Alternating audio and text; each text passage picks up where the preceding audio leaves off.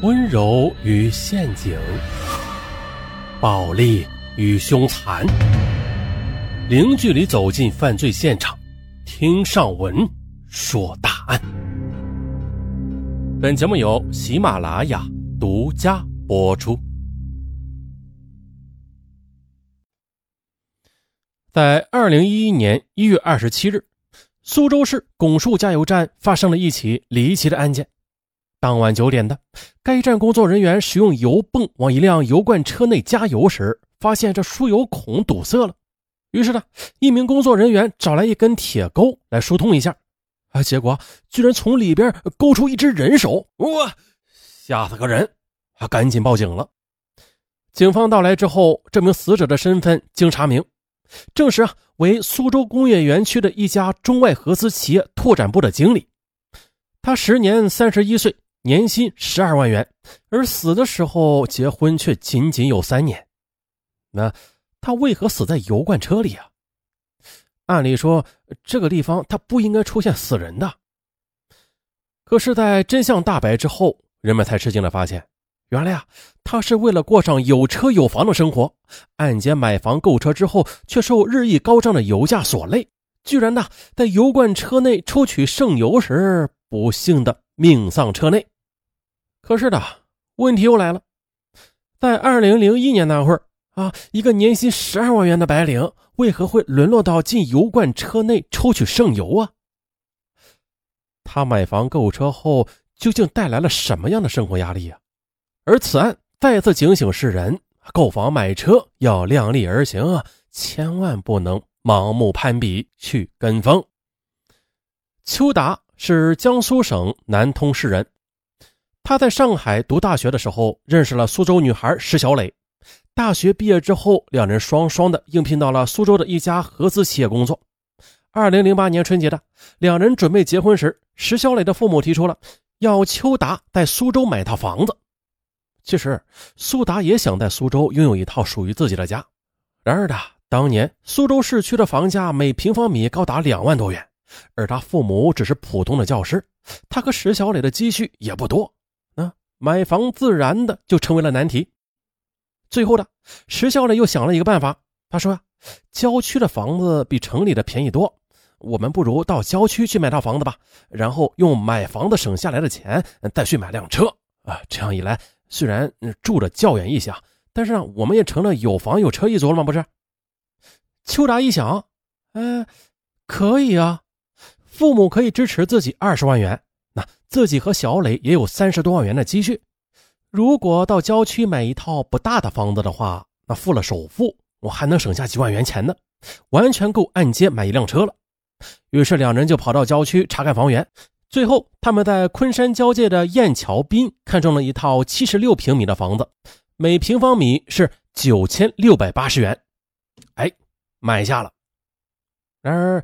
这房子买下了啊，但是在买车的时候，两人却发生了分歧。女友石小磊要买一辆十二万元以上的中档车，可是邱达却提出啊要买辆小排量的汽车。石小磊有些生气，说呀不行不行，如果买辆不起眼的车，我宁可不要。哼，呃啊没有办法呀。最终呢，邱达只得听从石小磊的意见，买了一辆十二万元的大众汽车。啊，有了房，有了小车之后。邱达觉得两人的生活质量一下子就高了起来，特别是搬到新家之后，从住处到单位近二十公里的路，因为有了车嘛，啊，两人每天驾车一起上下班，一路是边看风景边说笑，啊，并不觉得很枯燥。汽车虽然油耗比较高，但是他们除了上下班代步之外，也就周末和朋友一起到周边去自驾游。邱达也没有仔细算过油耗。我只知道啊，每个月加一次油三百多，一个月六百多元钱的油也就够了啊，还能够承受。到了二零零八年的夏天，石小磊怀孕了。虽然她身体不便，但是因为有了车嘛，她一直坚持上班。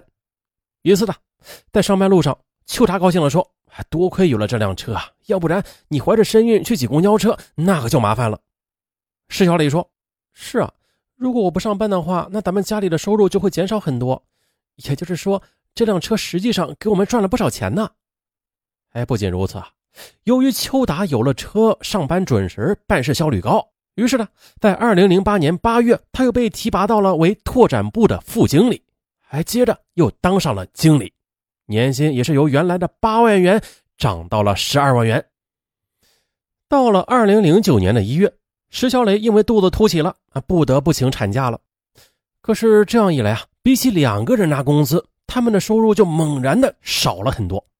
特别是三月三日，小磊生下了个儿子，家里添了一口人之后，妻子和孩子的花费每个月至少要几千元啊！这一下让邱达一下子感到了经济紧张。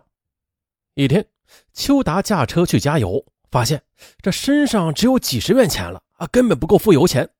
于是他只好打电话给朋友马明，让他送点钱过来。事后，邱达心想啊，我们家里收入还算不错，这钱都花哪去了呢？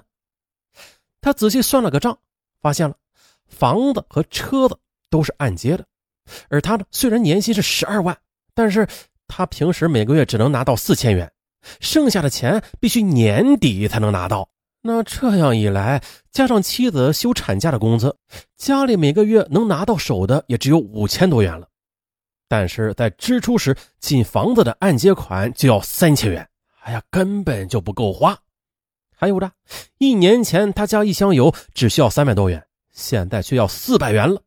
不知不觉间呢，光是汽油费每个月就涨了二百多元啊！原来都是被消费到这里了。本来的邱达是不太在乎这点汽油钱的，但是现在一个月七八百元的油费已经成了他一笔不小的开支了。再说，他和小磊已经商量好了，因为父母双方都在跟前啊，小磊准备多休几个月的假，把孩子养到一周岁左右再去上班。这样一来，邱达不得不开始想办法去节省油钱了。他先是在马明的介绍下使用了某品牌的节油添加剂，可是使用之后啊，他并没有觉得有什么效果啊，只得作罢。邱达还向修车师傅请教了许多节油的方法，包括在驾车时不要突然的增速或者减速。啊，减少车辆多余的负载和尽量高档的运行等等。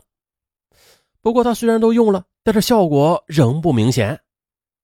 在二零一零年春的一天，邱达跟几位同事一起吃饭，闲聊中大家都在抱怨养车的费用太高了啊，特别是油价越来越高。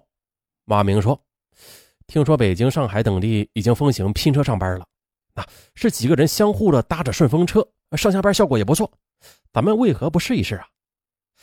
哎，几个人住着不远啊，又同在一家公司上班，于是一拍即合。从那以后呢，几个人轮番开车，上班时都顺便的又把大家给捎上。当时跟邱达拼车的人有四个人，每个人的车每月可以停开七八天。哎，这样虽然没有以前方便了，但是的确能够节省一定的油费。为了省钱，邱达还买了一辆旧的自行车在公司。工作外出时，尽量的以自行车代步。可谁曾料到，这时间不长，老婆小磊不干了。一天呢，他非常不满的问邱达：“今天下班的路上挺开心吧？”“啊，开……啊，什么呀？还还好呀。我有什么开心不开心的？”小磊听后便揶揄道：“是啊，跟小情人在一起，有说有笑的，出双入对，怎么能不开心呢？”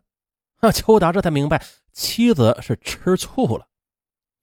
原来呢，邱达当年曾经带过一个刚进公司的女孩高小梅跑过市场。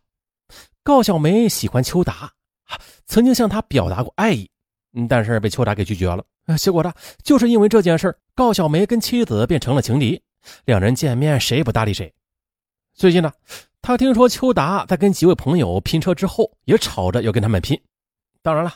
高小梅也已经嫁人了，她的家呀离邱达的家也不远，但是她的丈夫在另外一家公司上班，现在她和丈夫啊也被高油价压得抬不起头来了，所以她也想加入进来。当时呢，正好有位拼友要去新疆创办分公司，车上空出了一个位子，再加上拼车不是哪一个人的事啊同事们甚至觉得车上有位美女是件快乐的事儿于是就接纳了她。